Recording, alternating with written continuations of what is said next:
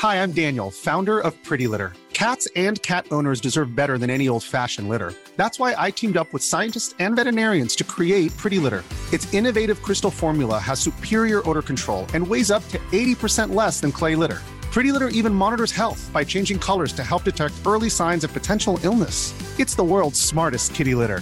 Go to prettylitter.com and use code ACAST for 20% off your first order and a free cat toy. Terms and conditions apply. See site for details. Radio DevOps, la balado-diffusion des compagnons du DevOps. Si c'est la première fois que tu nous écoutes, abonne-toi pour ne pas rater les futurs épisodes. C'est parti! Bonjour à toi, cher compagnon, et bienvenue dans ce nouvel épisode de Radio DevOps. Je sais que tu l'attendais depuis longtemps, et eh bien il est là. Le Covid a bouleversé nos vies depuis quelque temps et beaucoup d'entreprises se sont mises au télétravail, de gré mais surtout de force. Dans, Radio DevOps, c'est une émission où on discute d'un sujet en particulier et comme tu l'auras compris, aujourd'hui on va discuter de télétravail. Et si tu n'es pas encore abonné, bah, c'est le moment de le faire. Et je te précise que tous les animateurs qui sont avec moi ce soir viennent de la communauté des compagnons du DevOps. C'est un forum où on discute beaucoup et euh, nous sommes déjà plus de 700. Et si tu n'as pas encore rejoint le forum des compagnons, tu peux venir nous rejoindre sur compagnon-devops.fr. Et de toute façon, le lien est en description. Alors, que l'on travaille à la maison ou que l'on aille en coworking, le télétravail s'invite de plus en plus dans nos vies. Et au vu de l'évolution bah, de la Covid, on risque d'en avoir pour un long moment du télétravail. Donc euh, autant, euh, autant le préparer. Donc cette émission sera peut-être un poil moins structurée que d'habitude, parce qu'on va surtout faire des retours d'expérience. Mais bon, on verra ce que ça donne. Pour en parler avec moi, je suis avec Benoît. Bonjour. Damir. Bonjour ou bonsoir, selon l'heure à laquelle vous nous écoutez. Et enfin, Erwan. Bonsoir. Bonsoir à tous les trois. Alors on va commencer, je pense, par euh, notre passage au remote ou au télétravail. Euh, comment comment ça, s'est passé et euh, depuis quand en fait on le fait? Mais avant de rentrer vraiment là-dedans, euh, peut-être qu'en fait il est bon de rappeler à nos auditrices et auditeurs quel est notre statut en fait. Est-ce que est-ce que vous êtes salarié, freelance, entrepreneur et ce genre de choses? Donc Damir, je te laisse la parole. C'est quoi ton statut par rapport à l'entreprise en fait? Alors moi je suis salarié, tout ce qui est plus classique en CDI. Par contre, euh, chose à noter, qui est importante pour le remote, du coup, je suis euh, du coup dans une ESN. Donc euh, je fais en majorité de la prestation chez le client. Benoît, toi, qu'est-ce que tu, tu fais? Moi, je suis entrepreneur tout seul depuis trois mois, mais avant ça, j'étais j'étais salarié comme Damien et j'ai fait à la fois des boîtes qui, qui proposer un produit et euh, des ESN. Et Erwan? Euh, Moi, je suis aussi euh, salarié dans, chez un éditeur logiciel. Et enfin, Christophe, bah, c'est moi. du coup, moi, j'ai été salarié longtemps où je faisais pas de remote du tout, je faisais pas de télétravail. Et depuis 2015, je suis freelance et maintenant, je suis entrepreneur dans le numérique et je fais exclusivement du remote puisque chez l'Hydra, on prône le remote first. En gros, euh, les gens qui nous rejoignent dans le collectif de freelance, ils font ce qu'ils veulent, ils travaillent où ils veulent, et on encourage nos clients à ne pas nous, faire travailler chez eux. On leur explique pourquoi. Du coup, on va pouvoir en parler de depuis combien de temps vous faites du remote Et je vois en effet du côté de chez Damir que ça s'excite, donc je vais te laisser la parole, Damir. Depuis combien de temps tu fais du remote? Alors, euh, je fais du remote en colocation avec mon chat, bien sûr, euh, depuis euh, maintenant, ça fait trois ans que j'en fais, trois, quatre ans que j'en fais occasionnellement. Et là, du coup, j'en fais, je fais une grosse partie de full remote et j'en fais un peu plus, entre guillemets. Mais ça fait ouais, bien trois, quatre ans que je, je fais du remote de temps en temps. Donc ça n'a pas été vraiment une surprise du coup pour ton entreprise de passer au remote en fait.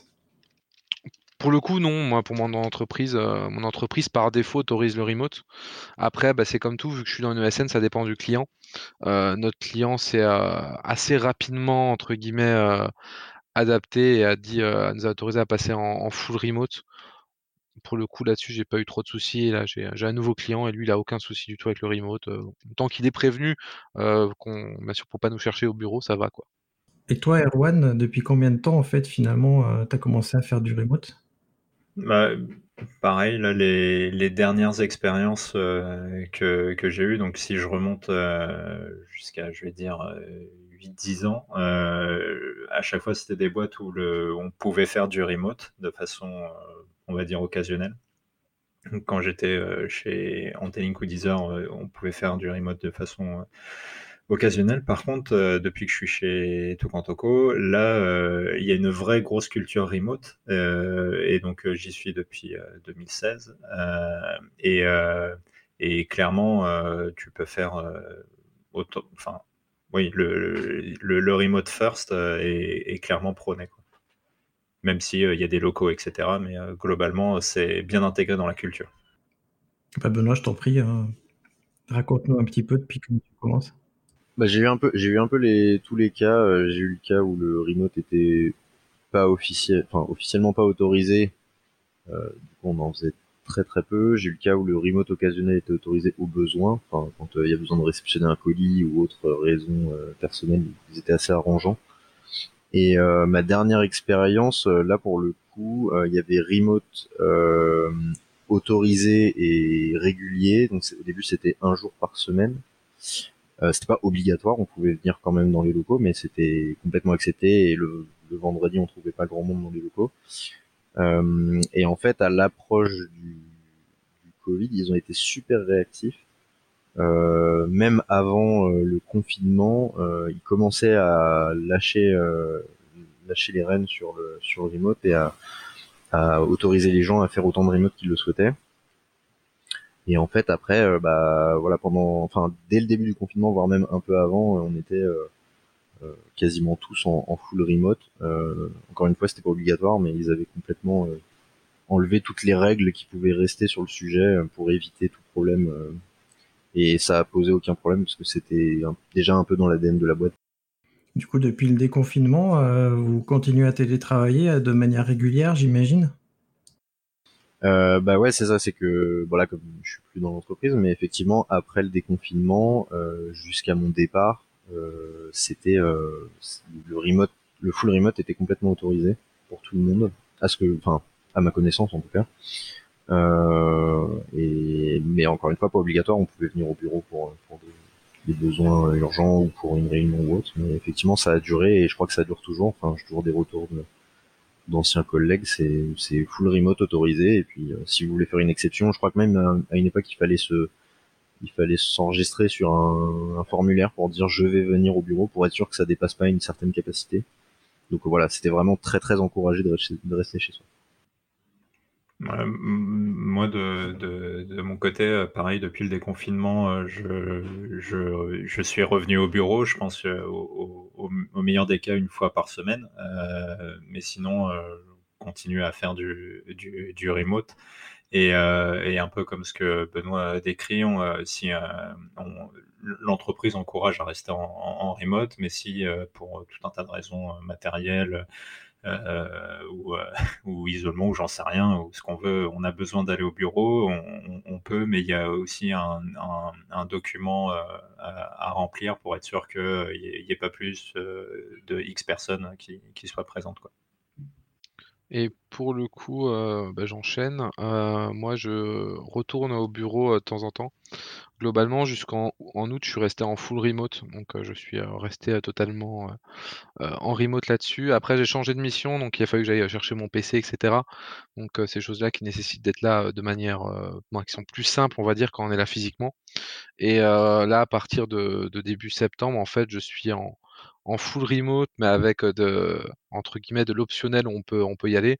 Et j'essaie d'y aller deux jours par semaine pour pas bah, déjà de 1 pour pas rester enfermé parce que j'ai pas envie de me payer un home office ou un coworking, pas un home office, un coworking pour le coup.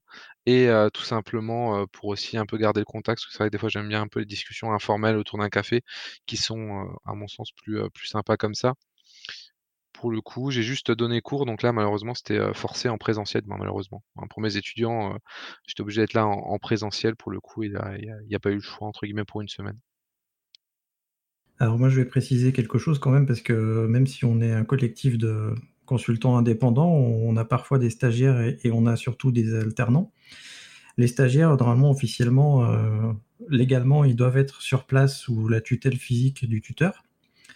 Pendant le confinement, évidemment, c'était pas possible. Et là, on accueille un, nouveau stagiaire et on est en train de justement se, demander, il est à Rennes là physiquement, et on est en train de se demander si on va pas refaire du remote parce que à Rennes, puis de manière globale, en ce moment, ça circule beaucoup plus qu'avant. Donc on va essayer encore de déroger à ça. Et avec les alternants, euh, nous on fait un jour par semaine de remote avec ma nouvelle alternante qui vient d'arriver le vendredi. Et avec euh, mon autre alternant qui est avec nous depuis déjà deux ans, euh, lui par contre il est en full remote et il vient, il peut venir à l'espace de coworking s'il veut. Ce qui fait qu'en fait, habituellement, deux jours par semaine, quand j'ai l'alternante, je vais au coworking et sinon le reste du temps c'est du remote pour nous. Est-ce que ça a bouleversé quelque chose dans votre quotidien de passer au remote? Dans, mon quotidien, bah oui, forcément. Euh, euh, en tout cas, le remote imposé, euh, oui. mais par contre, d'un point de vue opérationnel, pour, pour le taf, en tout cas pour moi, ça, ça a quasiment rien changé, vu que, comme je disais un peu plus tôt, il y, a, une culture assez forte du remote avec tout un tas de process ou de bonnes pratiques qui font que que ça marche euh, si tu es, si es présent ou pas présent et que tu es toujours au courant des choses, etc. Que du coup, euh, opérationnellement, en tout cas, moi, ça a absolument rien changé. Moi, c'est pareil, j'ai pas été, euh, pas été bloqué sur mon travail. J'ai l'habitude de le faire ponctuellement. après, ça a été un peu peut-être dur dans la longueur. Des fois, je me sentais un peu pas oppressé, mais c'est vrai que j'avais envie de, de rediscuter d'un point ou d'aller juste boire un café avec un collègue sans prendre la tête. Pour le coup, on a essayé, on a des choses en place. On a notamment un, sur notre channel Slack, on a des, mmh, des moyens de, lancer des petits calls informels entre deux trois personnes au hasard qui sont dispo pour du coup avoir ce, semblant d'échange. Mais c'est vrai que des fois, juste bah, entre guillemets prendre l'air, parce qu'il y avait aussi le confinement, on était vraiment enfermé pour le coup. C'est pas comme une condition de télétravail normale où tu peux sortir, aller boire un verre avec un collègue à la fin de la journée ou un truc comme ça. Là, pour le coup, c'était le combo des deux, donc rester enfermé pour travailler, plus le fait d'être totalement fermé était un peu dur à supporter, pas dur non plus à supporter totalement, et c'était pas insupportable, mais c'était parfois un peu lourd, en tout cas pour moi. Ouais, je comprends tout à fait. C'est aussi ça le, c'est un peu ce combo qui a été plus difficile à vivre. Le, télétravail en tant que tel, j'avais tendance à trouver ça très très avantageux, que ce soit d'un point de vue personnel, on évite du temps de transport, enfin ça, beaucoup beaucoup d'avantages. D'un point de vue euh, d'un point oui, j'ai dit personnel oui. Et d'un point de vue pro euh, c'était euh, c'était plutôt pratique aussi au final puisque euh, il y avait aucune contrainte liée à mon métier. Après effectivement il y avait un peu ce manque de contact quand même avec les collègues qui fait quand même la vie d'une boîte et qui aussi contribue aussi à ce qu'on se sente bien dans une entreprise je pense mais effectivement, j'ai plus l'impression que c'était euh, le contexte euh, confinement en plus du télétravail qui a amplifié ça. Euh, parce que je me, enfin, il y avait des gens dans mon entourage qui continuaient d'aller au travail malgré le confinement parce que bah, ils avaient pas le choix.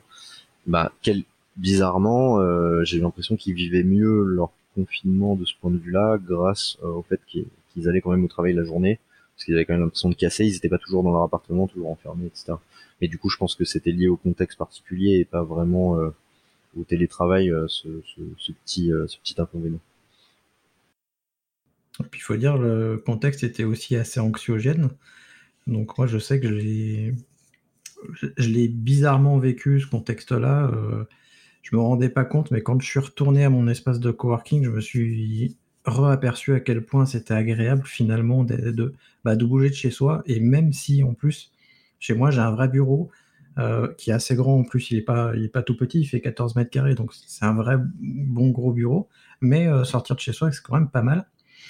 Et du coup, euh, quand vous accueillez des nouveaux, des nouveaux membres en fait, dans vos entreprises, est-ce que quand vous passez justement au télétravail, c'est abordé dans ce qu'on appelle l'onboarding ou l'accueil en fait, des nouveaux membres? Ah bah, moi, je peux en parler parce que ça a été un vrai sujet euh, dans, ma boîte. Il y a, quand même euh, plusieurs, euh, en tout cas à l'équipe tech, il, y a, eu plusieurs, plusieurs nouveaux qui sont qui ont vraiment pas connu la boîte avant, enfin la vie de la boîte avant le confinement. Et, du coup, l'onboarding de, ces personnes, est, enfin c'est un, truc un peu crucial parce que le comme, comme ça a été dit avant, ce qui fait un peu le sel et d'une de, de, la culture d'entreprise et qui fait que les gens sont soudés, machin et tout. C'est un peu les discussions informelles, c'est un peu la, vie, la, vie alternative de la boîte, etc. Et en fait, tout ça, tu, tu l'as plus tu plus en mode euh, en mode euh, remote quoi euh, ou en tout cas de façon beaucoup plus limitée et, et du coup ça peut être un vrai sujet quand quand tu on, des gens qui à qui tu dis que la boîte elle est super, etc. Et qu'au final, bah, leur onboarding, c'est face à Trello à dépiler des cartes pour, pour e-, e-, être sûr qu'ils font bien toutes les tâches pour, pour enfin, les, tâches du début quand, quand, ils arrivent dans la boîte. Et, et en fait, il peut y avoir un côté, bah, je pense, un peu déprimant. Donc, nous, on a essayé de faire un peu, un peu attention à ça. Je ne sais pas comment l'ont vécu tous les nouveaux de, l'équipe technique, mais en tout cas, la, personne avec qui je travaille en direct qui est, nouvelle, en tout cas, on, a fait vachement attention à ça avec des, bah, des, espèces de, points de synchro réguliers avec la webcam allumée pour, pour que ça fasse. pour qu'on voit un peu plus les gens, etc. Et bah, comme je disais, on peut quand même aussi aller aller au bureau. Donc, euh, une fois qu'il y a eu le, déconfinement, on restait toujours en, en full remote, mais euh, on essayait de se synchroniser en se voyant euh, bah, une fois par semaine au bureau. Mais moi, je pense que c'est un, un, vrai enjeu, l'onboarding des gens dans, quand on est dans des boîtes qui sont en full remote ou, ou dans ou euh, comme ça comme comme ça peut être imposé avec le, le, confinement parce que à mon avis tu, tu, peux perdre des gens qui déchantent sur euh, la, vie d'entreprise et la culture d'entreprise qui, qui peut en découler. Et, euh, et il y a beaucoup de boîtes qui sont en, en, full remote qui qui ont justement communiqué un petit peu sur l'onboarding. Donc je pense à à des boîtes comme Elastic. Euh, il me semble, euh, mince, ceux qui font Notion, là, c'est Basecamp. Je sais plus, je sais jamais, mais le, le, il me semble que c'est que Basecamp aussi a, communiqué là-dessus sur l'enjeu de onboarder des, gens quand, quand, on est une boîte full remote. Et, et, ça, je pense que ça, enfin, je pense qu'on va aborder le sujet un petit peu plus en détail après, mais c'est c'est pas un truc magique. Il faut vraiment qu'il y ait une culture dans la boîte qui, qui va dans ce, sens, dans ce sens-là. Quoi. Je, je, au-delà des outils, des process, etc., il faut vraiment que la boîte soit dans, dans le mindset d'être en, en, remote. Ouais, je, je suis assez d'accord. Enfin, moi, j'ai pas vécu un onboarding complet, mais disons que quand euh, pendant ma, ma période euh, juste avant de, de, partir de ma boîte, on a, on a recruté quelqu'un qui devait me remplacer. Et du coup, euh, on a un petit peu discuté. Donc, il n'a pas été euh, traumatisé par le fait de se faire onboarder à distance, mais je me souviens qu'il m'a quand même parlé de d'une de, gêne par rapport à il avait le sentiment d'avoir un manque de retour sur ses débuts sur le, le son travail à ses débuts alors qu'on lui faisait du retour qualitativement sur ce qui se passait, mais euh, j'ai eu l'impression que voilà ce manque de contact euh, humain du coup euh, nous on avait l'impression de faire des retours mais du coup on devait en faire certainement beaucoup moins que si ça s'était passé en direct. Enfin c'est l'impression que j'ai eu en tout cas. Et et du coup je suis d'accord avec Arwen il y a, il y a en un sens si c'est pas bien fait ce qui est pas évident non plus parce que effectivement quand une boîte a, jamais fait de, de remote au-delà d'un jour par semaine, euh, c'est toute une culture et tout un tas d'automatismes à mettre en place. Mais du coup, le risque, effectivement, c'est que la personne se sente pas, euh, euh, alors soit pas accueillie dans le pire des cas, ou même plus simplement euh, euh, pas intégrée dans la, culture de l'entreprise, juste par le, le, manque de contact, parce que bah, à un moment donné, la visio, c'est sympa, mais il y a tout un tas de choses qui peuvent pas être remplacées, en tout cas pas avec les moyens actuels. Peut-être qu'avec la VR un jour ça arrivera, j'en sais rien. Mais cas, euh, voilà, je, je, suis d'accord avec Erwan sur ce risque-là et, et c'est un, voilà, un truc à prévoir euh, vraiment à l'avance avant de. Bon, dans, dans, le cas présent, il y a, plein d'entreprises qui, qui ont été prises de court et c'est normal. Après, pour le coup, moi, je vais, euh, je vais apporter une vision, une double vision, entre guillemets, parce que j'ai connu les deux. Du coup, vu que j'ai changé de client, euh, comme j'ai dit précédemment, euh, j'ai connu un onboarding côté client. J'ai fait que le premier jour, en fait, là-bas, uniquement pour aller chercher mon poste de travail, du coup, et, et tout ce qui était accès badge, etc., parce que c'était plus simple pour le coup, et on n'était pas confiné, entre guillemets, aussi sévèrement qu'au début. pour le coup, on n'en a pas trop parlé, mais c'est vrai qu'il y a ce problème logistique aussi. J'étais dans mon client précédent, qui était une très grosse entreprise avec plus de 2000 personnes, euh, les onboarding étaient compliqués aussi niveau matériel parce qu'il faut expédier le PC, parce qu'il faut euh, l'installer. Donc chez qui on le fait livrer d'abord pour l'installer, potentiellement s'il y a besoin d'un système spécifique, euh, comment on le fait paramétrer, des choses comme ça. Donc au final, il y a, aussi cette problème logistique qui était assez importante et qu'on a tendance à, des fois à oublier, vu qu'aujourd'hui on est dans, bah, tout est dans le cloud si j'ose dire. Il faut pas oublier que bah, derrière, il faut quand même le PC de la personne et tout ça. Donc j'ai connu l'onboarding du coup bah, au mois de septembre en full remote après pendant deux semaines et après on a commencé à se revoir de temps en temps. Euh, pour le coup, effectivement, le rapport humain est, des fois un peu dur à, trouver parce que tout ce qui est, on va dire, logiciel de, communication, souvent ça manque un peu de, chaleur humaine. En fait, ça reste que des textes et, globalement des pixels sur un écran. Et c'est vrai qu'on peut avoir du mal à, ressentir, entre guillemets, les, sentiments, etc. au travers. Donc c'est un peu compliqué, notamment quand on vient dans une entreprise, ben, de savoir quand on exprime son point de vue sur un sujet, comment il est ressenti, des choses comme ça. Et une autre chose assez intéressante pour le coup, c'est que dans mon entreprise, du coup là, chez mon client, c'est passé comme ça. Donc ça s'est bien passé au final parce que, bah, au final, ce qu'on fait, c'est faisable un peu de partout. Moi, je suis habitué à travailler de manière asynchrone à distance, il n'y a aucun souci là-dessus. je fais quasiment que du, Git, donc j'ai pas besoin spécialement de, partager là-dessus. Pour le coup, ça a été, mais c'est vrai que parfois ça manquait peut-être un peu de contact et j'ai été content quand même de retourner bah, pour discuter avec mon responsable, voir un peu ce qu'il attendait, discuter de manière informelle. du coup, c'était plus, facile, entre guillemets, des choses qui m'ont remis plus de temps en remote. Et en interne à mon entreprise, donc ma société de service, on a une culture beaucoup de partage. je vais prendre un exemple très simple et c'est très parlant des, petites difficultés qu'on a eues. C'est que tous les mois, on a une journée qui est forcément déstaffée. C'est obligatoire. C'est à une journée où tu travailles pas pour ton client et tu te retrouves, bah, on se retrouve entre nous, on échange sur nos expériences, sur ce qu'on a envie. Hein. Si demain vous avez envie de dire, j'ai découvert un super outil, il faut que je vous présente, tu peux le faire. Et en fait, ça, ça peut paraître très con, mais avec le Covid, on on fait en on le faisait en remote. Et il y a eu des moments, moi j'ai présenté des sujets, et c'est extrêmement compliqué quand on présente des choses, que ça soit du coup en réunion, et là je m'en suis vraiment rendu compte, parce que je présentais devant une cinquantaine de personnes, que quand on présente des choses, c'est quand on n'a pas les feedbacks visuels de voir si on, quand on fait une blague, c'est tombe à l'eau ou pas, ou des choses comme ça, quand on fait des petits traits d'humour, c'est très bizarre. Il faut avoir l'habitude de le faire. J'ai déjà donné des, présentations en stream ou des choses comme ça. C'est beaucoup plus compliqué qu'on ne le croit. Parce que moi, je suis très habitué à avoir les feedbacks visuels des gens, à me déplacer, à ce qui est de la gestuelle, des choses comme ça. Et là, pour le coup, ça, ça m'a un peu complexifié la tâche.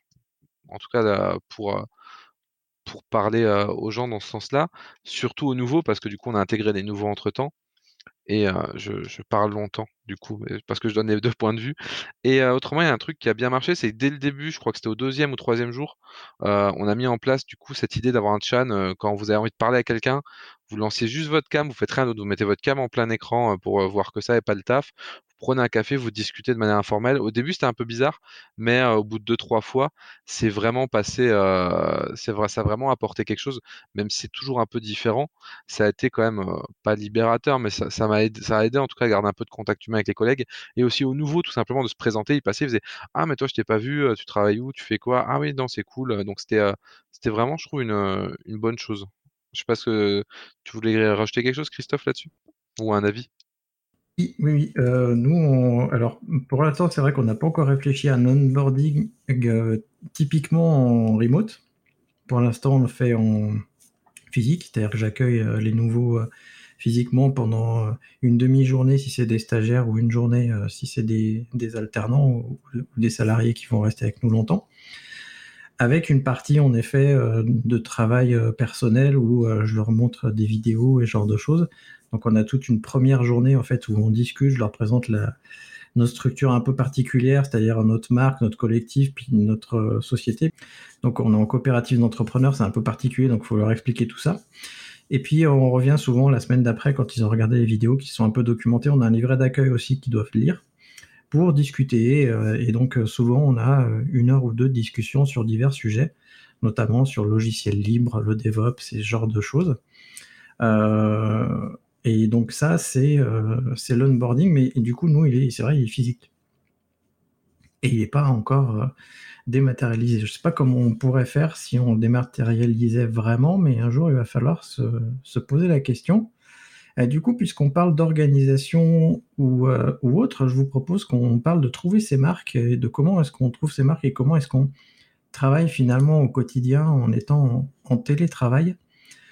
Euh, puisqu'on a, on a plein de sujets qu'on peut aborder. Euh, est-ce qu'on travaille en asynchrone Quels sont les outils qu'on a ou, ce genre de choses dans les organisations rituelles, bref, euh, plein de choses pour euh, soit on, met en place pour trouver nos marques, nous en tant qu'entrepreneurs ou indépendants, soit que notre société met en place. À qui veut commencer à nous donner ces, petites pépites ou autres?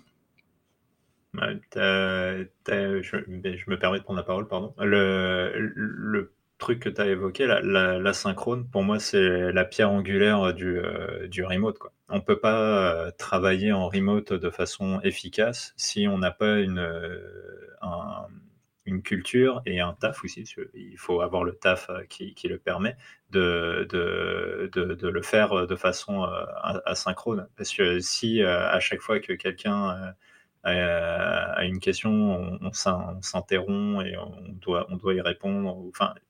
Il faut, il faut limiter les interruptions pour pouvoir être efficace. Le problème du, euh, le, problème du remote, c'est que justement, euh, on peut très vite se retrouver avec euh, un Slack avec 12 000 notifications auxquelles, auxquelles il faudrait répondre. Mais en, mais en fait, si la culture de la synchrone est, est, bien, est bien intégrée et que, et que le ce, comment dirais-je, cet aspect, euh, on le retrouve dans, dans tous les, euh, dans tous les différents, euh, dans tous les différents aspects du travail. Donc, je, je, pense par exemple aux, réunions. Par exemple, les réunions, euh, peut-être que c'est pas nécessaire que tout le monde soit présent au, moment de la réunion, mais par contre, euh, on peut peut-être consulter euh, le, soit un résumé, soit même la réunion qui a été enregistrée, qui a été enregistrée et on la consulte après. Bah, ça, du coup, c'est une action asynchrone et qui permet probablement de gagner en, disponibilité euh, et, et, du coup en efficacité euh, pour éviter de couper euh, du, travail. Du, travail. Moi, je, je, pense que vraiment que c'est le, le, on ne peut pas avoir une culture remote sans, sans être hyper carré sur, sur ce côté sur, ce côté-là. Quoi. Le, pour moi, la synchrone, c'est vraiment. si, si on peut pas travailler de façon asynchrone, je vois pas comment on peut être efficace en, en remote. Quoi pour le coup, euh, ce que tu dis, Erwan, je trouve que c'est un peu vrai aussi en présentiel, hein, parce que, enfin, quand on est, je, sais pas si vous, avez entendu parler de ce truc-là, mais il y a des études qui montrent que, en gros, quand tu es concentré sur une tâche, euh, si on vient de parler d'autre chose, euh, tiens, on te dit non, non, mais j'en ai pour, euh, j'en ai pour deux minutes.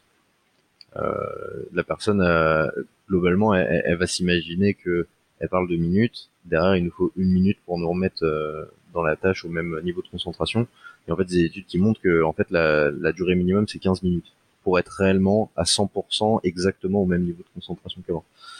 Et du coup, en fait, le, les interruptions euh, et le, on va dire le, fait de pas se synchroniser pour les échanges et du coup de, de casser la concentration de son collègue euh, ou inversement, euh, c'est un mal qui était là déjà en présentiel. Après, c'est juste que du coup, euh, en, remote, j'ai envie de dire, du coup, c'est pas pire dans le sens où, où du coup les, les, les, personnes qui sont habituées à faire ce genre de choses, enfin puis moi aussi, on, l'a tous fait à un moment donné, ça fait partie des habitudes.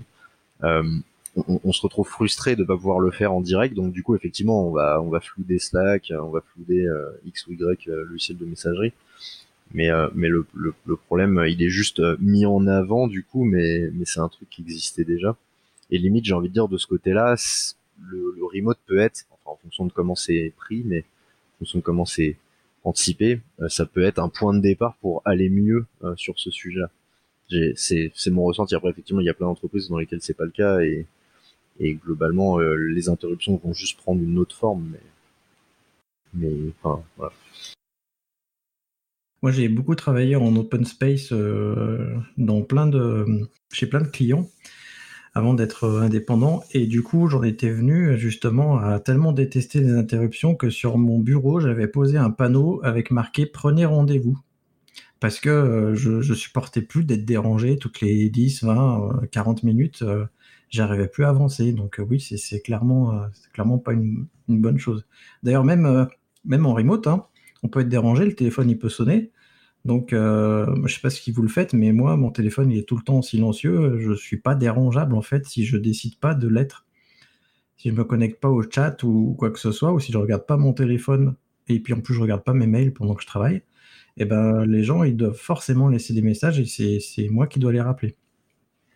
Alors, je, ouais, parce que en fait, je me suis peut-être mal exprimé, mais le, effectivement, les interruptions, ça rentre là-dedans. Mais euh, ce que je pense qu'il faut, il, faut noter, c'est que, le, ce que le, le, point qui me paraît fort dans l'asynchrone, c'est ne jamais être bloquant pour quelqu'un euh, quand, quand, on fait une tâche. Et, euh, et en fait, le, le bon exemple, c'est c'est par exemple les je sais pas, vous, vous, vous faites votre travail, c'est par exemple de créer la pull request qui va faire la feature. Euh, bah, en fait, on l'a fait et puis euh, une fois qu'on l'a fait, on n'attend pas comme euh, on n'attend pas que quelqu'un la review tout de suite quoi. C'est c'est enfin nous ce qu'on fait c'est que par exemple quand on a fait une, une pull request qui nous semble éligible à une review on a un chan avec ma enfin de pull request on dit voilà j'ai fait ça ça, ça, touche à tel tel tel sujet si quelqu'un bah, peut, peut, peut, regarder et, euh, et, en fait, euh, je ne sais pas quand est-ce que ça va être traité. Et en vrai, euh, je m'en fiche. Alors oui, si ça met 15 jours, je, je serai un peu vexé.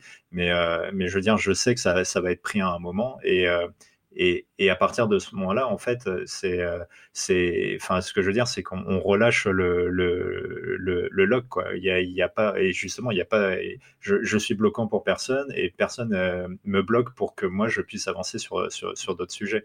Et en fait, le, le fait d'avoir des tâches comme ça, bah c'est, je pense, c'est ce qui fait que, en fait, on a besoin entre guillemets de, de personnes, ou en tout cas de peu de gens, euh, pour euh, pouvoir euh, être opérationnel sur, sur, sur notre champ d'action.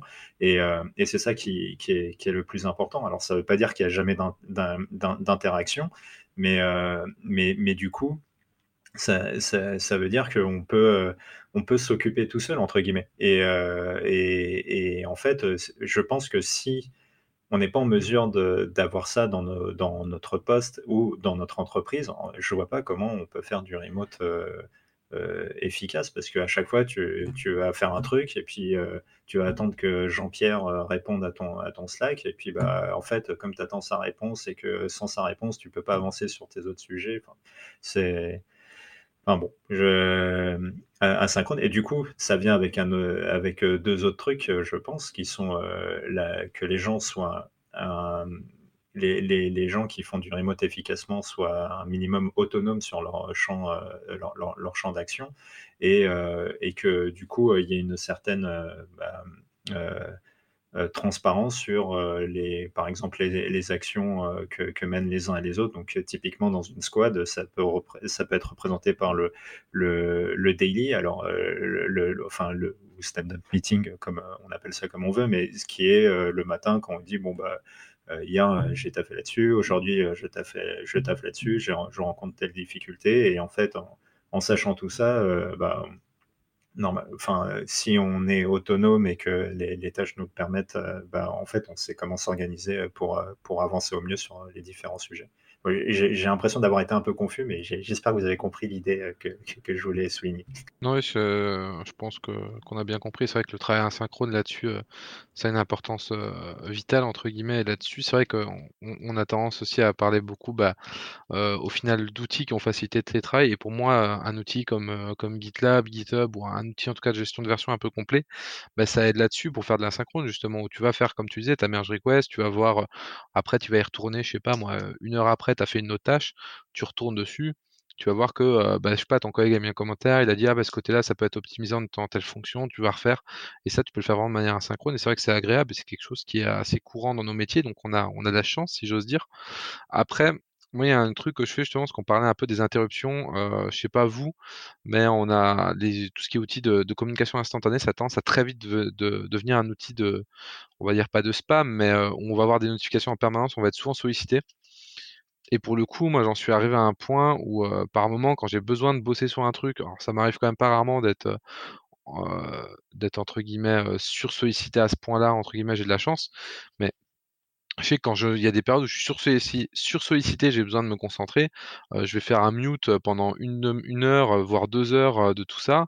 Je me mets, soit à mon bureau, si je suis physiquement, je vais me mettre à mon bureau ou dans une salle de réunion plutôt, pour être un peu isolé et pouvoir travailler dans mon truc en me concentrant et je vais faire pareil chez moi, quoi. Je vais me couper mes mails et et pour le coup, je vais couper mes notifs pendant une heure, j'avance sur ce que j'ai, après je dépilerai. Mais j'en suis arrivé quand il y a des gros moments, on va dire, de, sollicitation, à faire ça. Ça fait un petit bout de temps que ça m'est pu arriver d'être à ce point-là, mais je pense qu'il ne faut pas hésiter à le faire à des moments quand on a besoin de se poser sur un point, de se dire, euh, là, je suis pas dérangeable pendant une heure. Euh, si c'est urgent, euh, faites autrement, quoi. Pour le coup, je pense que c'est, c'est plutôt un bon réflexe à avoir. Ouais, je te donnerai la parole, Erwan, juste après. Ça va nous amener à parler un peu d'organisation. Euh, moi, je suis un peu dérangé parce que, comme vous l'aurez compris, j'ai deux alternants. Je suis le tuteur de deux alternants, donc euh, ça, demande pas mal de travail, mine de rien. Donc, euh, si au début, en fait, avec mon premier alternant, il était tout seul et j'avais pas vraiment cadré les choses, et je me suis aperçu qu'en fait, j'étais dérangé tout le temps. Et ça a été pire en fait quand j'ai eu un alternant et un stagiaire en même temps. Et là, j'ai dû en effet réorganiser le travail de l'équipe et je leur avais proposé une organisation qui finalement a bien marché, puis on continue à l'avoir, c'est les matins, vous ne me dérangez pas, vous faites votre travail. De toute façon, tous les matins, en fait, euh, à 9h30, on a, on a un stand-up, donc quoi qu'il arrive, ils peuvent me dire, euh, je suis bloqué là. Mais en gros, le matin, ils ne me dérangent pas, ils ont plein de travail à faire, donc s'ils sont bloqués sur une tâche, ils notent toutes les questions, et puis ils passent sur une autre tâche, en fait. Ils ont assez de travail pour s'occuper toute la matinée. Et l'après-midi, on peut prendre du temps pour justement, euh, enfin moi en tout cas, leur répondre, répondre à leurs questions. Et ça marche plutôt pas mal, euh, y compris avec les stagiaires. Donc c'est plutôt bien. surtout quand on a des personnes qui sont dépendantes de nous, parce que vous, vous avez peut-être pas de personnes qui sont dépendantes de vous, mais moi, en l'occurrence, c'est le cas, parce que stagiaires et alternants, elles sont forcément dépendants de nous et de notre savoir quand on évoquait la transparence, ça, va dans les deux sens avec euh, une composante de confiance qui est forte parce que le, remote euh, fonctionne, euh, enfin, ne peut fonctionner que si le, comment s'appelle, que si l'entreprise a confiance en ses salariés. Et j'imagine que là, toutes les histoires qu'on entend sur des entreprises qui qui arrivait à fonctionner en remote, mais qui demande quand même aux gens de, revenir, euh, bah en fait, c'est que ils sont convaincus que les gars jouent à la PlayStation pendant euh, au, lieu de coder. Enfin, j'en sais rien, mais c'est et, et, pour moi, c'est assez révélateur de, de, bah encore une fois, de, cette culture, de, de, à quel point les gens sont matures sur, sur le sujet. Pour le coup, euh, c'est vrai que que ça demande une notion de confiance. Après, moi, j'ai tendance à, un peu euh, partir. Moi, quand on me fait pas confiance, en fait, j'ai tendance à pas rester.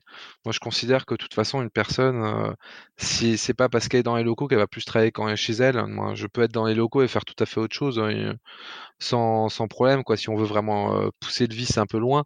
Donc, si la personne n'est pas capable de me faire confiance, je vois pas comment je peux travailler avec elle. Donc, j'ai tendance là-dessus à, à être assez éliminatoire dès le début. Donc, là-dessus, j'ai eu un peu de la la chance, entre guillemets, ça m'a pas trop impacté d'avoir des, problématiques comme ça.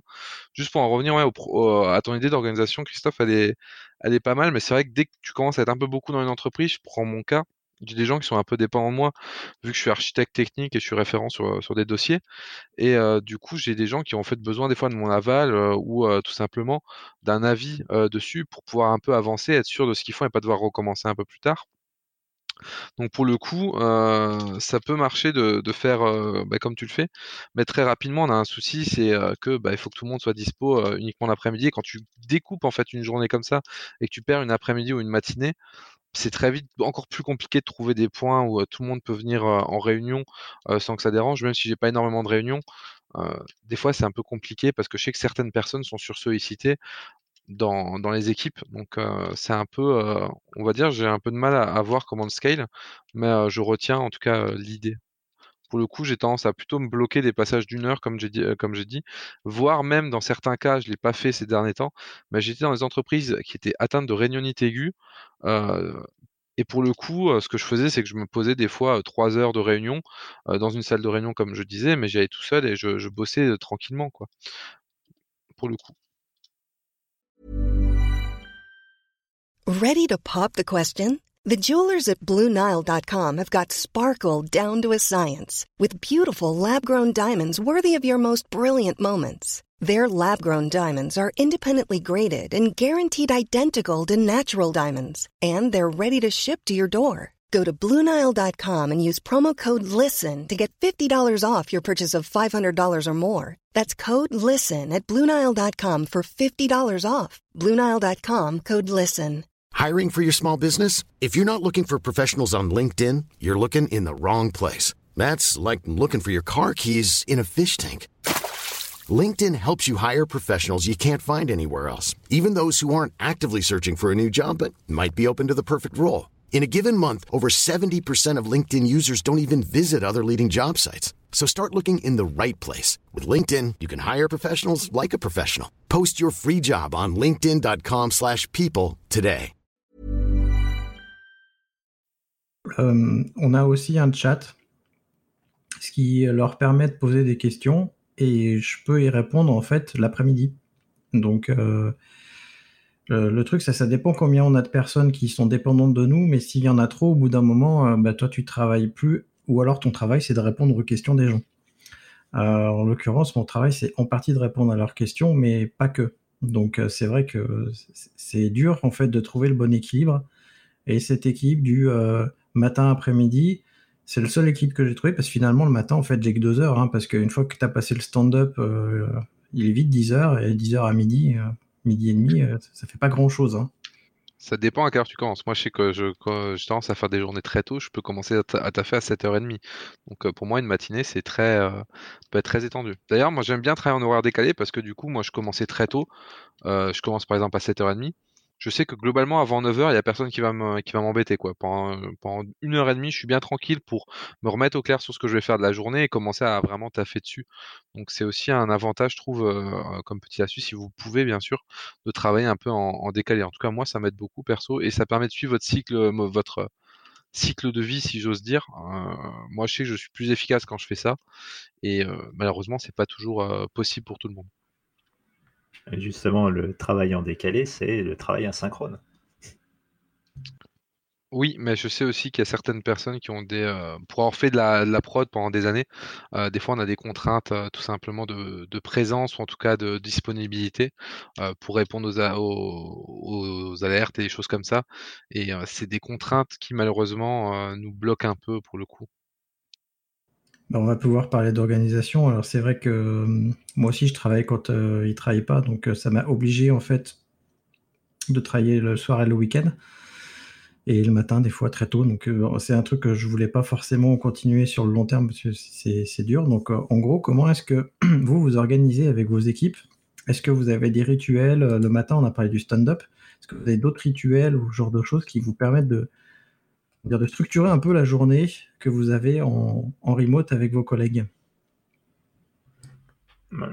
bah, en fait, euh, pas, tant que ça. Euh, on, a cette espèce euh, de, daily à, l'échelle de, la squad. à l'échelle de l'équipe tech, en fait, finalement, c'est hyper hyper léger. On a, c'est toutes les semaines, euh, on donne les objectifs euh, du, sprint en gros, euh, avec différents détails qui qui, qui, peuvent qui peuvent impacter les autres équipes. Mais, mais sinon, on a, on a très, peu, très peu de choses. Par contre, toutes les réunions qu'on peut faire euh, par exemple, je sais pas, des réunions d'archi, euh, des, des, ou des choix, euh, ou des réunions où on doit faire des, certains, certains choix de techno ou je sais pas quoi. en fait, tout ça, on le met à l'écrit, quoi qu'il arrive, et c'est un truc qui est partagé sur, sur le chan des techs. Et donc, ça permet, ça permet à tout le monde d'avoir un peu une, une vision de, de, ce qui est discuté, de, de, des arguments des uns et des autres et de savoir qu'est-ce qui a été tranché ou qu'est-ce qui va être tranché et donc euh, potentiellement de pouvoir participer après coup à, ce genre de, de, trucs. Mais, euh, mais sinon, en termes de, rituel, nous, on, a, on est assez léger, mais euh, j'ai l'impression que c'est good enough. Quoi. Pour le coup, nous, on n'a pas de. Alors, il y a deux niveaux. Au niveau de mon, client, actuellement, on n'a pas de, rituel journalier, vu qu'on travaille sur des. On est une organisation un peu, différente. On est vraiment en transverse et en, sur toute une infrastructure. Pour le coup, on va plus faire des, réunions en fonction des projets qui vont être ponctuels en fonction des besoins. Et on a une réunion par semaine qui est plus de la synchro, se mettre d'accord sur des organisations, présenter des idées ou des, des choses à mettre en, réellement en commun. Mais euh, on a après, euh, côté de ma boîte, une organisation informelle, comme je dis, qui est assez forte, avec euh, bah, ce qu'on appelle les remote café. Du coup, c'est généralement vers 10h. Moi, je sais que j'en fais un avec deux, trois collègues que je retrouve régulièrement et d'autres qui viennent en fonction du, du temps. Donc, ça permet de discuter un peu aussi et de se tenir au courant. Et je sais aussi qu'on a tendance à des fois bah, déborder en soirée devant un bon jeu vidéo, se dire on se retrouve sur Discord et on joue. Et mine de rien, ça remplace un peu une soirée à aller boire un verre ou à discuter. Et c'est toujours agréable, même si bien sûr c'est pas obligatoire, hein, chacun est libre de faire ce qu'il veut. Mais plutôt que jouer seul, des fois faire une petite partie de quelque chose avec ses collègues, ça permet voilà de discuter, d'échanger autour d'un truc qui sort un peu du contexte du taf. Donc moi c'est quelque chose que j'apprécie plutôt pour le coup. On n'a pas vraiment de rituel forcé, formel. Ah si, pour, la transparence et l'organisation, pour le coup, j'ai une chose à, donner en expérience, c'est que dans mon entreprise, dès le premier jour du confinement, quand on a vu que notamment économiquement, euh, il y avoir des impacts, euh, mon entreprise a pour le coup réagi de manière que j'ai plutôt appréciée, c'est qu'ils ont joué la carte de la full transparence et on a eu des réunions euh, qui étaient du coup bah, du coup à distance, c'était toutes les semaines ou toutes les deux semaines, où on nous donnait un peu bah, les dernières informations, que, donc que ce soit les communications que l'État fait aux entreprises, ou aussi des informations bah, voilà, au niveau des missions, des finances, etc. En tout cas, c'était ultra transparent, et c'est vrai quand on parlait d'un contexte, parce que là on parle quand même du télétravail, surtout dans le contexte du Covid, c'était un contexte qui était un peu oppressant, comme on le disait, et cette transparence et cette organisation de dire on vous tient au courant, on, on régulièrement on fait des points, etc. Ça a été super, super appréciable et ça a permis d'un peu souffler en mode on sait où on va, on sait ce, que, ce qui se passe et tout. Donc ça, c'était c'était vraiment au top. Quoi. Ouais, moi, au niveau des rituels, ça tournait beaucoup autour du daily. on essayait de garder, parce pareil, on, on avait encore des collègues, des gens qui aimaient bien parler, et moi aussi des fois, donc on essayait de garder le daily dans un, un horaire raisonnable. Et dès qu'il y avait un sujet à creuser, on, du coup, on prenait un créneau soit dans la journée, soit le lendemain pour, euh, pour détailler les sujets. Euh, mais après, en dehors de ça, il n'y avait pas de rituel particulier. Ça tournait beaucoup autour du daily et du daily découlait potentiellement des euh, des visios sur des sujets particuliers ou même qui n'étaient pas forcément des sujets techniques. Ça pouvait être des sujets de euh, bah, ça pouvait être bah, moi typiquement. j'avais la chance d'avoir un manager qui était assez transparent et lui-même des fois il disait bah moi aujourd'hui je vous cache pas j'en ai ouvertement marre d'être enfermé chez moi, je commence à devenir dingue, donc euh, euh, il y a un sujet sur lequel j'arrive pas à avancer parce que ça me motive pas dû au contexte. J'aimerais bien en discuter avec l'un de vous pour débloquer et, euh, du coup grâce à ces prises d'initiative là, c'était pas trop mal parce que ça nous aidait à avoir quand même l'impression d'être épaulés et d'être ensemble, même si, si on était loin. Moi, je voulais rajouter un truc, c'est que le, les rituels dans ma boîte, ils n'ont pas changé entre la, période avant Covid et, et, et, donc après, pendant le Covid ou même post. Enfin, même, on est encore dans le Covid, mais bon. les, en fait, les rituels, et, c'est ça qui me fait dire que la boîte était quand même plutôt bien armée en termes de culture sur, sur le remote, c'est que vraiment au quotidien, il n'y a rien qui a changé d'un point de vue opérationnel pour, pour moi. Quoi. Et, euh, et, l'autre truc que je voulais dire, c'est que le, qui, a, quand même son importance, c'est que les, le daily et le weekly euh, que, j'évoquais euh, un peu plus tôt, en fait, euh, ils sont pas à l'oral, ils sont dans des chans Slack. Et donc, tu le fais un peu pas quand tu veux, mais enfin si tu fais quand tu veux, mais mais c'est encore une fois ça, renforce cette idée de bah, tant que tant que j'ai pas des trucs forts à faire avec d'autres gens, le côté asynchrone, autonome est, est, vraiment est vraiment primordial. Pour le coup, c'est vrai que j'ajoute un, truc dont on n'a pas parlé dans l'organisation, mais qui, moi, en fait, euh, il y a un moment où j'ai arrêté de le faire et j'ai vraiment regretté parce que ça m'a ça m'a pesé, c'est de se tenir à des horaires. Ça peut paraître très con, euh, mais moi, j'ai besoin de faire ma coupure et de se dire, bah ça, c'est dernière heure, dernier carat, j'arrête tout. Euh, je l'ai fait au début, à un moment j'ai un peu, euh, j'ai commencé un peu à, dériver et euh, je m'en suis rendu compte que ça a été assez, assez lourd de conséquences. Qu'après j'ai du mal à faire ma coupure et du coup je pensais toujours au taf et ça a été un peu compliqué quoi de de, de pas ressasser en permanence ça. Donc à mon sens c'est intéressant de se définir un horaire, un horaire de, de travail. Donc vous n'êtes pas obligé de faire ultra strict, vous pouvez définir une plage et vous dire bah, vous commencez on va dire après 8 heures et vous finissez au grand maximum à 17-18 heures. mais pour le coup je pense c'est important de se définir une, horaire limite pour dire faire la coupure et vraiment fermer le PC entre guillemets puis se connecter.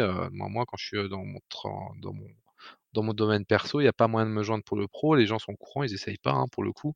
Mais je pense que c'est important. Moi, pour beaucoup, en tout cas, c'est important de faire cette coupure. Je ne peux qu'être d'accord parce que moi, je ne les fais pas forcément ces coupures et en tant qu'entrepreneur, je travaille énormément, beaucoup trop, d'après certains. Et du fait, en effet, je ne pense qu'au travail euh, régulièrement. Et ça me pose des soucis. Donc, euh, si vous pouvez vous tenir à une organisation personnelle euh, de travail avec des horaires de bureau ou proches, faites-le parce que sinon, vous allez juste perdre la boule. C'est vraiment, ça, va vous, ça vous empêcher de dormir ou ce genre de choses. Je sais pas si toi, Damir, ça t'empêche de dormir. Moi, ça m'empêche de dormir des fois. Bah, ça, disons que tu ressasses toujours, donc au final tu penses qu'à ça, tu te sors plus l'esprit, à la fin t'es tellement à tête dans le guidon euh, c'est pas que tu pètes un plomb, mais tu as l'impression de plus avancer, tu commences à faire des, choses euh, qui sont pas forcément ultra réfléchies. Et tu disais définissez-vous des horaires de bureau, moi justement je dirais définissez des horaires que vous voulez.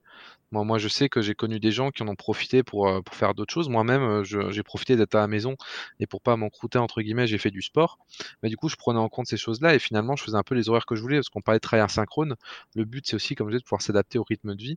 Donc, n'hésitez pas si vous avez le choix à faire vraiment, vous construire votre horaire quand c'est comme ça pour aménager votre vie. Par exemple, si vous avez un enfant qui est à l'école pas loin et qu'à midi vous voulez manger avec lui, bah, vous avez le droit de prendre du coup deux heures euh, de pause entre midi pour euh, lui, faire un, faire à manger et manger avec lui, et peut-être euh, commencer plus tôt ou finir plus tard. Donc il faut vraiment, je trouve, en profiter de ça et trouver un équilibre comme ça. Mais c'est important pour le long terme, surtout quand il y a eu des conditions un peu oppressantes comme ça. Ouais, finalement, c'est nous qui avons le plus de rituels, donc on a plusieurs niveaux de rituels en fait. On va parler du rituel euh, pour les salariés, on va dire, pour les salariés de l'entreprise. Donc tous les lundis matins, on a une réunion qui peut durer jusqu'à une heure de euh, planification, discussion, euh, accueil sur qu'est-ce qui va se passer cette semaine, où en gros on trace la lignée de la semaine pour tout le monde. Tous les jours, on a un stand-up de 10 minutes pas plus. Ça veut dire que chaque personne doit dire en deux minutes ce qu'elle a fait la veille, ce qu'elle compte faire dans la journée, si elle a des problèmes, et surtout ne pas rentrer dans les détails. Si on veut que les personnes rentrent dans les détails, on aborde ça après le stand-up en petit groupe. Et les vendredis, toutes les deux semaines, on a une revue de sprint où, euh, où on présente en fait ce qu'on a fait pendant deux semaines. Donc ça, c'est pour, euh, on va dire, les profils salariés. Pour les profils entrepreneurs comme Thomas et moi qui sommes à la tête finalement de l'Hydra, on a en plus tous les trois mois une, un à deux jours en fait où on se voit physiquement. En ce moment, c'est pas physique, mais on va reprendre le physique quand on n'aura plus de problème de Covid. Mais on se voit physiquement et on discute stratégie, on définit la stratégie pour les trois mois à venir. Et euh, donc ça, c'est notre casquette euh, chef d'entreprise. Et du coup, tous les mois, euh, Thomas et moi, on se voit pendant deux heures en visio pour définir euh, les travaux qu'il y aura à faire pendant le mois en suivant nos stratégies.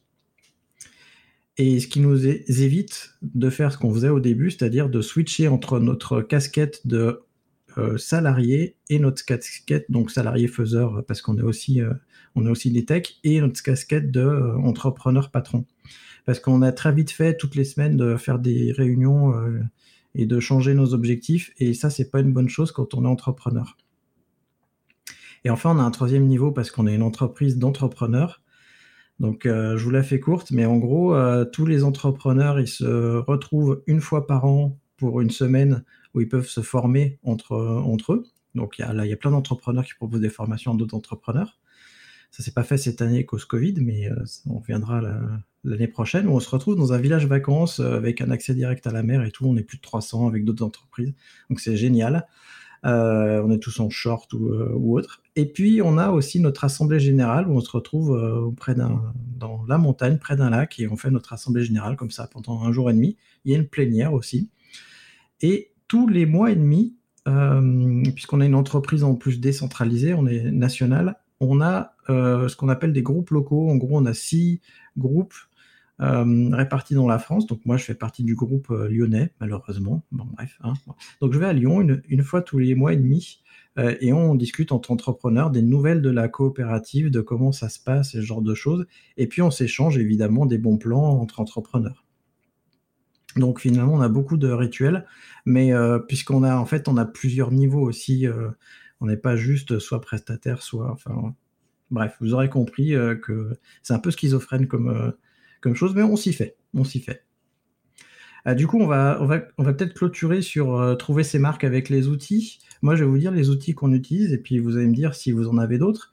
Euh, nous, on utilise bah, principalement GitLab pour le code et l'organisation euh, bah, des tâches à faire autour du code, et Trello pour le reste. Et finalement, on a un Mattermost, un chat Mattermost pour discuter de manière asynchrone en dehors des cartes. Parce que si on veut discuter d'un sujet particulier, on discute soit sur les issues euh, GitLab, soit sur les cartes Trello. Et tout le reste va dans le chat. Est-ce que vous avez d'autres euh, outils euh, que vous mettez en place chez vous? Pareil, Trello, Trello, Slack pour le chat, GitHub pour, pour le code et et après, euh, comme euh, je le disais un peu plus tôt, euh, les réunions, les, les, points de synchro, quoi que ce soit, tout doit être documenté et la documentation, elle est dispo sur, sur un wiki qui est, je crois que c'est Confluence, le, moteur. Pour le coup, nous, c'est aussi, ça va être du Slack, du GitLab et du Confluence pour tout ce qui est euh, compte rendu, etc. Bah, les points que je disais qui étaient ultra transparents et du coup agréables, bah, ils étaient après retransférés sur du Confluence. Ouais, un peu le, même, même type d'outil. on, on utilisait pas mal Notion comme dans mon boîte comme base de connaissances. C'était, je trouvais ça pas mal. Je trouvais ça pas mal pour organiser les contenus. C'était assez bien fait. Euh, et il y a, y a une, une, on va dire une expérience qui, qui, avait été faite aussi, qui a, pas duré longtemps, mais moi j'avais apprécié. On, on, avait utilisé Discord, euh, mais pas pour les pas pour les réunions, parce qu'on faisait toujours ça en visio, soit, c'était du Google Meet ou du Zoom, mais euh, Discord c'était plus pour les, les, échanges informels et pour faire justement un peu des pauses café. Euh. Alors Discord maintenant ils font aussi de la visio, ceux qui n'ont pas testé ça marche pas trop mal, mais on, faisait ça en mode audio et on disait bah voilà, euh, euh, il y a un salon euh, pause café et, ceux qui veulent un peu à toute heure peuvent s'y connecter et on se retrouvait un peu comme ça. Et moi j'aimais bien ce principe-là, ça a pas trop pris auprès de mes collègues, mais j'avais trouvé ça assez sympa.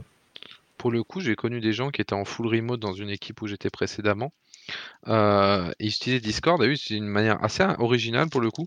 C'est que la plupart du temps, ils étaient en fait, sauf quand ils voulaient vraiment se concentrer sur un truc, mais ils étaient dans un chat euh, entre guillemets public entre eux, et euh, ça faisait un peu, il y avait un peu de discussion, vraiment comme un open space en fait, où des gens pouvaient dire, eh au fait, qui a déjà vu ça? Et du coup, c'était assez étrange, mais ils avaient toute la journée, en fait, le son derrière. des fois, c'était très calme, des fois, c'était quelqu'un qui discutait un peu dans l'open space, mais ça leur permettait de retrouver un semblant, du coup, de, de, vie classique là-dessus et ça se passait très bien du coup.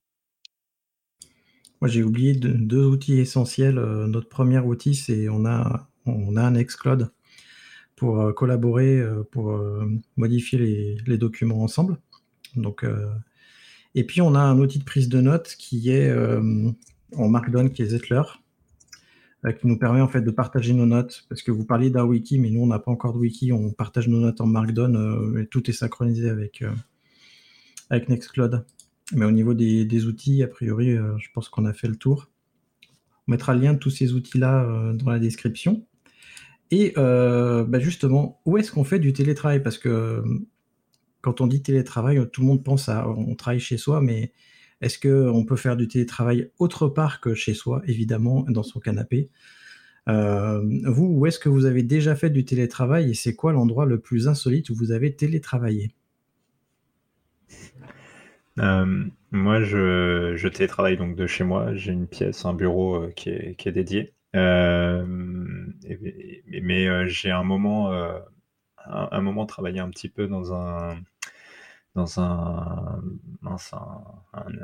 un, bureau partagé euh, qui était qui était pas très loin. Et, euh, et en fait j'ai moi j'ai pas trop aimé il y avait une qualité de wifi euh, pété le je, au final je devais avoir un second écran il n'était pas dispo mon expérience n'a pas été terrible. Et, et en plus je trouvais qu'il y avait un peu de bruit la salle résonnait un petit peu. Donc donc au final je vais continuer de télétravailler de chez moi moi, il y a des lieux dans lesquels j'aime beaucoup télétravailler, mais du coup, avec le, avec le, Covid et le confinement, j'ai été pas mal brimé ces derniers mois. C'est, euh, j'ai dans les cafés qui ont une bonne connexion Wi-Fi, qui sont un peu prévus pour ça, avec euh, des tables suffisamment euh, euh, confortables, espacées, etc. Et, les bibliothèques. J'adore travailler dans les bibliothèques. Ça, ça m'est pas arrivé beaucoup, mais les peu de fois où j'ai travaillé dans une bibliothèque, ma, ma productivité a, a fait quoi 3 C'était assez impressionnant. Euh, et j'avais lu un truc là-dessus qui racontait que en fait quand tu changes d'environnement, euh, ton cerveau cherche de la dopamine et euh, du coup ça, ça booste ta productivité. Donc apparemment c'est un vrai truc scientifique. Et, et pour finir, vu qu'on parlait de lieux insolites, moi les lieux insolites, les lieux les plus insolites où j'ai été travailler, c'était pas du télétravail conventionnel, c'était à cause des astreintes. Euh, et du coup, je me suis retrouvé à faire des astreintes dans les bars, dans les supermarchés. Euh, voilà, il y a, tout un tas de trucs. Quand le beeper sonne et que t'as le sac à dos, le, que t'as le PC dans le sac à dos, euh, tout de suite, ça donne des situations marrantes. Euh, du coup, pour moi, bah, c'est en général, du coup, chez moi. Donc, j'ai aménagé un coin, on en parlera un peu plus tard. Et euh, autrement, j'ai jamais vraiment de lieux originaux pour euh, faire du remote. Moi, quand je fais du remote, généralement, c'est que j'ai pas. Soit je veux éviter de me, de me déplacer, soit que je veux être à la maison pour, pour une raison X ou Y.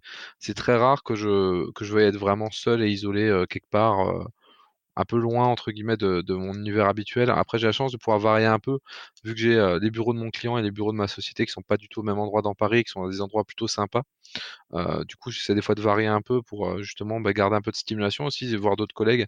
Ça fait toujours un peu plaisir de, changer les têtes qu'on voit tous les jours et ça fait du bien d'avoir des nouvelles de tout le monde pour le coup. Mais j'ai pas fait d'endroit insolite, même si j'ai fait de l'astreinte, j'évitais de sortir quand j'étais d'astreinte parce qu'elle est assez intense pour le coup. Je te comprends, Damir. Moi, aussi, quand j'ai les l'astreinte, je ne sortais pas. Euh, moi, j'ai un bureau aussi chez moi, comme je vous le disais tout à l'heure, euh, qui est complètement aménagé, qui est fait pour ça. Euh, il est fibré en plus, c'est vachement bien. J'ai aussi un espace de coworking quand j'ai les alternants avec moi. Donc ça, j'aime bien y aller aussi, même si le Wi-Fi est pété. Ça, c'est sûr. Mais bon, on croise des gens, des collègues, et donc ça, c'est sympa. Euh, l'endroit, et, alors j'ai pas encore fait les bibliothèques, mais on comptait le faire avec euh, mon alternant justement, aller euh, travailler dans les bibliothèques parce qu'en plus on a des bibliothèques à Saint-Etienne qui sont vachement bien et vachement calmes. ça c'est un truc que je vais faire. Et l'endroit où j'ai télétravaillé le plus insolite, en fait, j'aime beaucoup faire des résidences de travail. Et du coup, j'ai télétravaillé dans un gîte en pleine forêt, près d'un lac, et c'était assez, assez génial. Et il y avait, il y avait le Wi-Fi pas une très bonne connexion, mais ça suffisait pour ce que je voulais faire euh, à cette époque-là. Et on va pouvoir passer au sujet du matos, et je vais donner tout de suite, euh, redonner tout de suite la parole de Damir qui va nous expliquer un petit peu euh, du coup le coin qui s'est aménagé. En gros, l'idée c'est si on travaille chez soi, quel type de matos, de quel type de matos on a besoin et quels investissements vous avez fait si vous êtes entrepreneur comme moi. Bon, les salariés, c'est votre boîte qui a dû faire les, les, les investissements, mais en gros, euh, avec quoi on doit bien télétravailler Qu'est-ce que c'est le minimum avec lequel on peut télétravailler? Damir, je te laisse la parole si tu voulais aborder ton petit coin aussi, tu voulais nous le décrire. Ouais, c'est vrai que moi j'ai aménagé, heu, du coup un coin chez moi pour être, heu, plus à l'aise là-dessus. Moi, j'ai aménagé on a aménagé avec, heu, ma compagne qui a fait une, une grosse partie. Du coup, on s'est aménagé un long bureau, on peut travailler justement tous les 2 heu, et où ça soit confortable. Donc pour le coup, j'ai investi dans dans beaucoup de de petites choses. Je donnerai le lien de l'article en en commentaire, ce sera plus simple, ceux qui veulent reprendre à à tête reposée.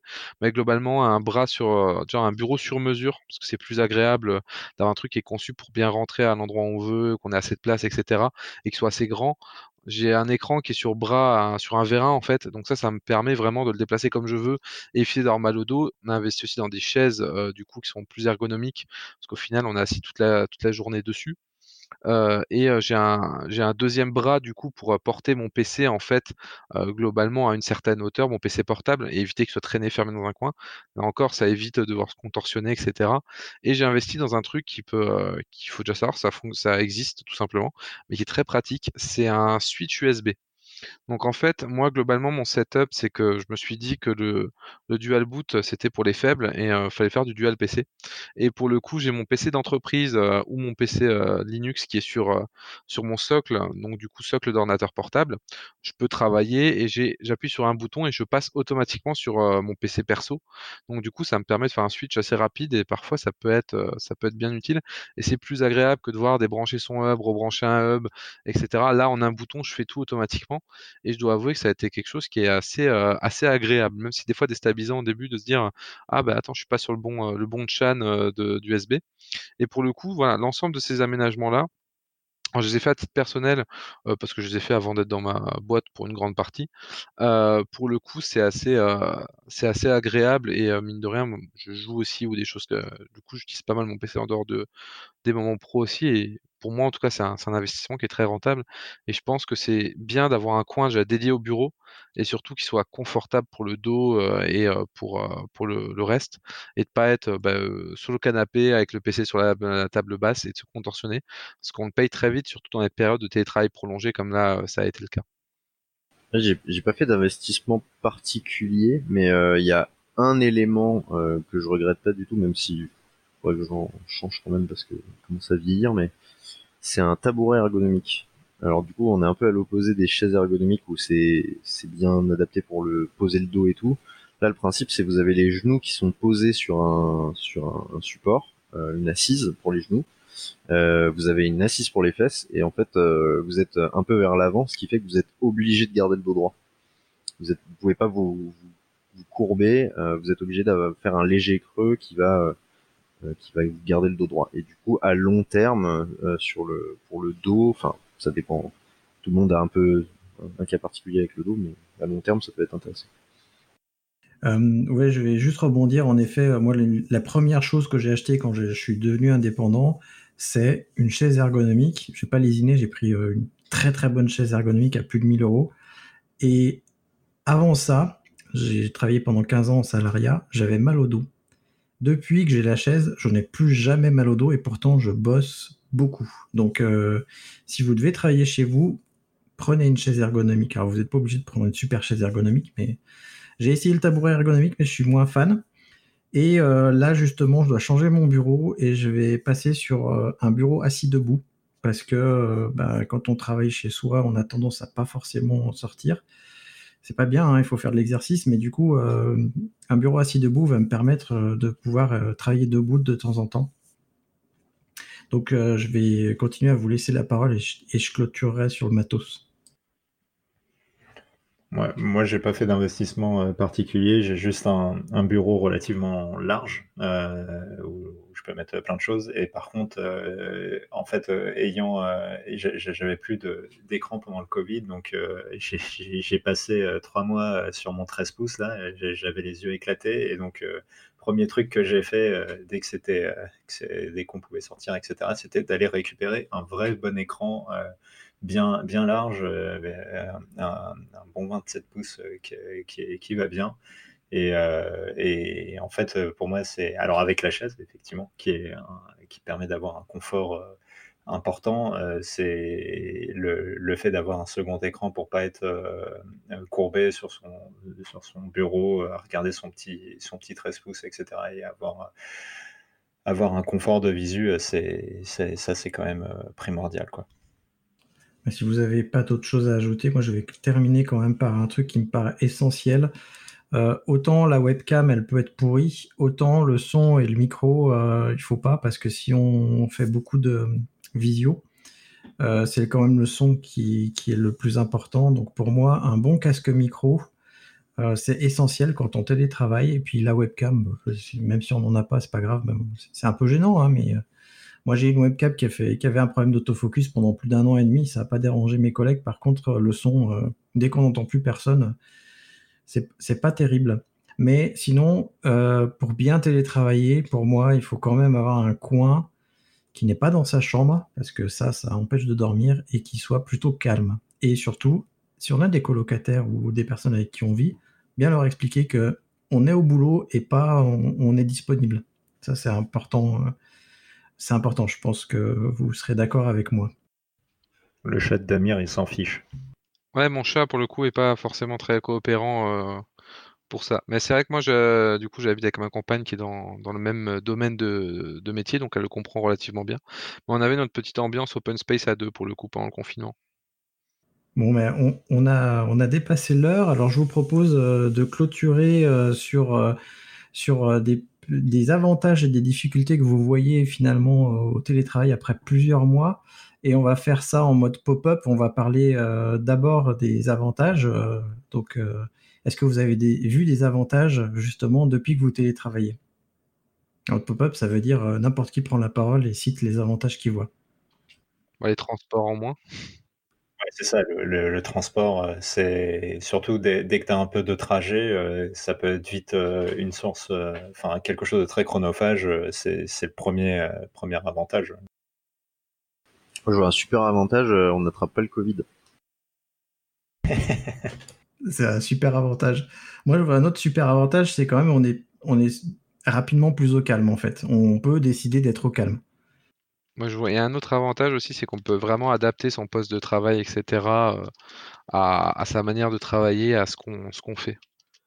Et un autre avantage quand on est euh, prestataire ou freelance, quand on va travailler pour des clients, c'est que nos clients ne nous voient plus comme des salariés si on est en, en remote. Il y a vraiment le côté client-fournisseur. C'est pour ça d'ailleurs que j'explique à tous mes clients, je ne vais pas travailler chez vous parce que si je vais travailler chez vous, vous allez avoir tendance à considérer que je suis votre salarié alors que ce n'est pas le cas je suis votre fournisseur et du coup, je préfère avoir une relation client-fournisseur avec vous.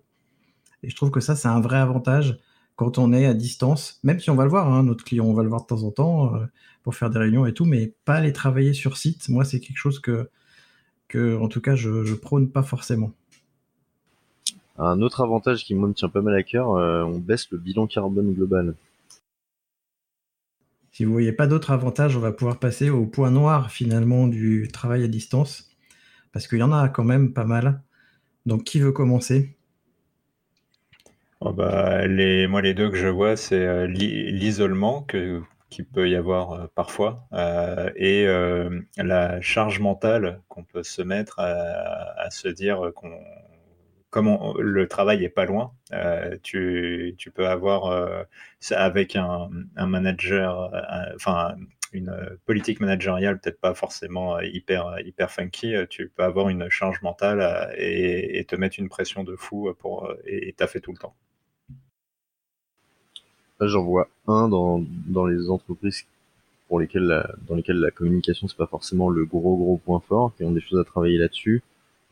si, si le télétravail est mis en place mais pas préparé, ça peut contribuer à séparer un peu les, les équipes dans la vision euh, de, la manière dont elles veulent accomplir leur travail et, potentiellement se marcher sur les pieds ou aller dans des directions différentes sur certains sujets, euh, chose qui serait peut-être pas arrivée, je dis bien peut-être, hein, c'est pas, le télétravail qui est la cause de ça à la base, mais chose qui serait peut-être pas arrivée en présentiel parce que, euh, bah, comme on disait avec les, fameuses pauses café, de temps en temps, ça permet de se rendre compte quand on, fait quelque chose dans le mauvais sens et de rectifier.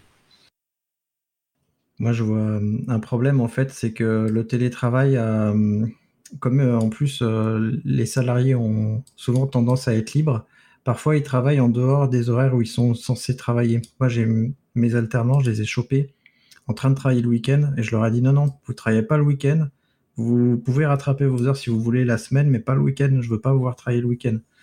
parce que je les vois qui m'écrivent des messages dans le chat le week-end et je leur dis non, il n'y a que moi qui fais ça, pas vous. C'est pas possible. D'où l'importance, encore une fois, de se définir des horaires limites quoi, pour éviter de déborder justement. On en, revient, on en, revient, au problème d'équilibre vie privée, vie perso qui n'est pas toujours facile à, à, trouver pour le coup, comme on n'a pas la coupure, mais Erwan en parlait déjà pas, pas mal. Je vois un autre problème, c'est la prise de poids. Euh, on l'a pas abordé, mais finalement, euh, quand on télétravaille, euh, si on n'a pas une discipline personnelle et si on fait pas forcément de sport, moi je suis pas quelqu'un de très sportif et j'ai du, coup tendance à en plus rester chez moi. Je suis assez, je suis assez casanier comme garçon et du coup, si on se force pas à sortir ou à marcher ou à faire du sport, eh ben on va prendre du poids. C'est con à dire, mais c'est comme ça. Bah, justement, moi, c'est marrant parce qu'avec le télétravail, j'ai arrivé à me mettre une discipline et j'ai fait du sport exactement tous les jours. Alors qu'avant, j'arrivais pas à me mettre la discipline de le faire tous les jours. Et là, j'ai réussi à le faire vraiment tous les jours à m'y tenir. Pour le coup, ça, ça, moi, ça m'a aidé. Euh, donc, j'ai eu un, peu de la chance. Et je dirais aussi autre chose, c'est euh, bah, tout ce qui est informel, en fait. On en parle depuis le début à travers Pause Café et tout ça, mais bah, toutes les choses euh, un peu humaines, tu vois, quand à midi, il y a ton collègue, il fait, moi, j'ai trouvé un petit resto, il est caché derrière le bâtiment là, mais il est excellent. Bah, c'est des petites choses, ça peut paraître con, mais c'est toujours des échanges et des découvertes qui sont, qui sont sympas. Et ça, ça aide aussi à être stimulé bah, mentalement sur plein de choses, en fait.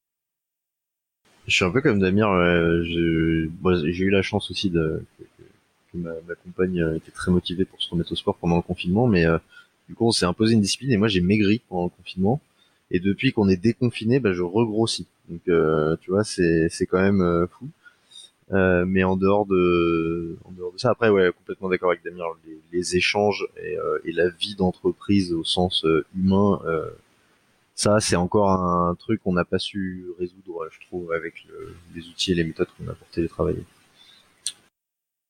Comme quoi, il y a encore du travail. du coup, si on veut aller plus loin, parce que je vois qu'il est, ça fait quand même plus d'une heure qu'on discute et euh, on n'a pas encore fait le tour finalement. Euh, donc on va laisser quelques liens à nos auditrices et auditeurs. Il y a notamment euh, un article, non, un podcast en fait sur Slate sur, je sais pas lequel d'entre vous nous a mis le lien d'ailleurs sur la reconversion et le télétravail. Comment est-ce qu'on peut appréhender ça? Et puis moi je vous laisse deux, deux liens. notamment, il y a... Oui, c'était, pardon, c'était moi. mais c'était une liste de podcasts, donc euh, je vais pas pouvoir vous faire un résumé là comme ça. Mais en tout cas, il y a des choses à écouter là-dedans qui avaient l'air pas mal. je mettrai les liens en description. Il y a aussi euh, une entreprise euh, dont je parle souvent et que j'aime beaucoup, qui est très dans le remote parce qu'ils sont remote first, ils sont partout répartis dans le monde, c'est GitLab. Et GitLab, ils ont donc deux, donc je vous laisse deux liens. Le premier, c'est un e-book qu'ils ont créé qui fait une trentaine de pages, donc pour commencer, c'est vraiment bien. Et surtout, ils ont un guide complet qui est en licence libre sur le télétravail et la culture du télétravail. Puisque eux, ils, ils développent vraiment une culture du, remote. Donc, euh, de toute façon, euh, toute leur entreprise, fait, toute leur documentation de leur entreprise est sur leur site en licence libre. Mais là, pour le coup, je vous ai isolé la licence du télétravail, la, documentation du télétravail. Et enfin, je voulais euh, vous, vous lire le manifeste du télétravail de GitLab, mais comme ce podcast est quand même extrêmement long, je vous mettrai la traduction que j'ai faite sur, euh, l'article qui sera lié au podcast, puisque chaque euh, podcast a un article de blog euh, sur le blog de l'Hydra. J'ajouterai un lien, s'il faut que je le retrouve. au FOSDEM, cette année, il y avait une conférence qui était assez intéressante justement sur comment en fait s'inspirer de notamment l'open source et de manière trade, de manière distribuée et asynchrone pour, pour aider au télétravail et aux choses comme ça. Donc j'essaierai de vous trouver le lien, c'était un tool qui était assez intéressant du coup au FOSDEM 2020. Il y, a, il y, a, ça, il y a aussi dans, dans les, les, les boîtes auxquelles je pense qui communiquent pas mal là-dessus, il y a Elastic, euh, qui est aussi en full remote, et, euh, donc c'est Basecamp euh, aussi qui est, qui est, en full remote. Et je vais faire un peu d'autoprobo pour, pour ma femme, qui, donc je vais raconter ma vie. Hein. ma femme a repris ses études cette année, elle avait un mémoire à réaliser, et son mémoire c'était sur le travail en remote en gros.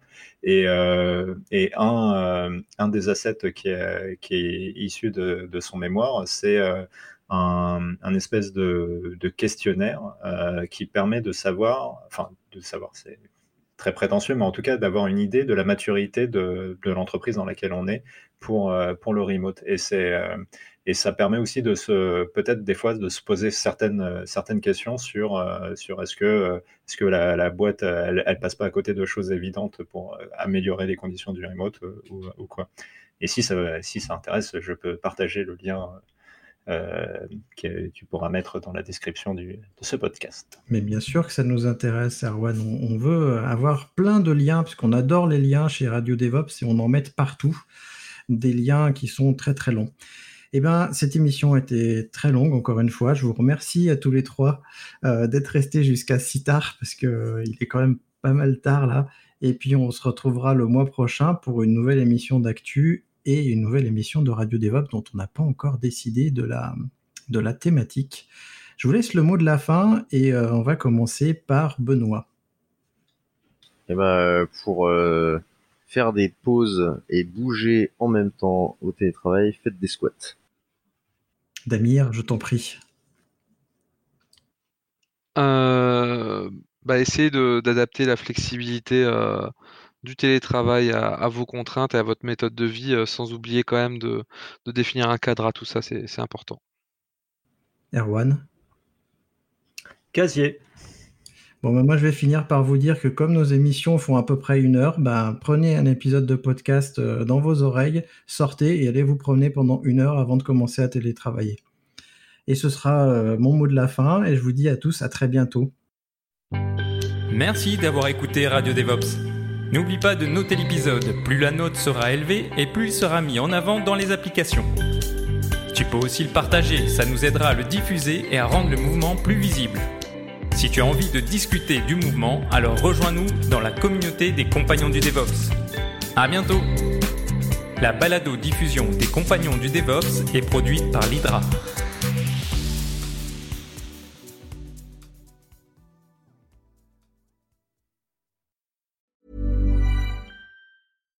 Hi, I'm Daniel, founder of Pretty Litter. Cats and cat owners deserve better than any old-fashioned litter. That's why I teamed up with scientists and veterinarians to create Pretty Litter. Its innovative crystal formula has superior odor control and weighs up to 80% less than clay litter. Pretty Litter even monitors health by changing colors to help detect early signs of potential illness. It's the world's smartest kitty litter. Go to prettylitter.com and use code ACAST for 20% off your first order and a free cat toy. Terms and conditions apply. See site for details.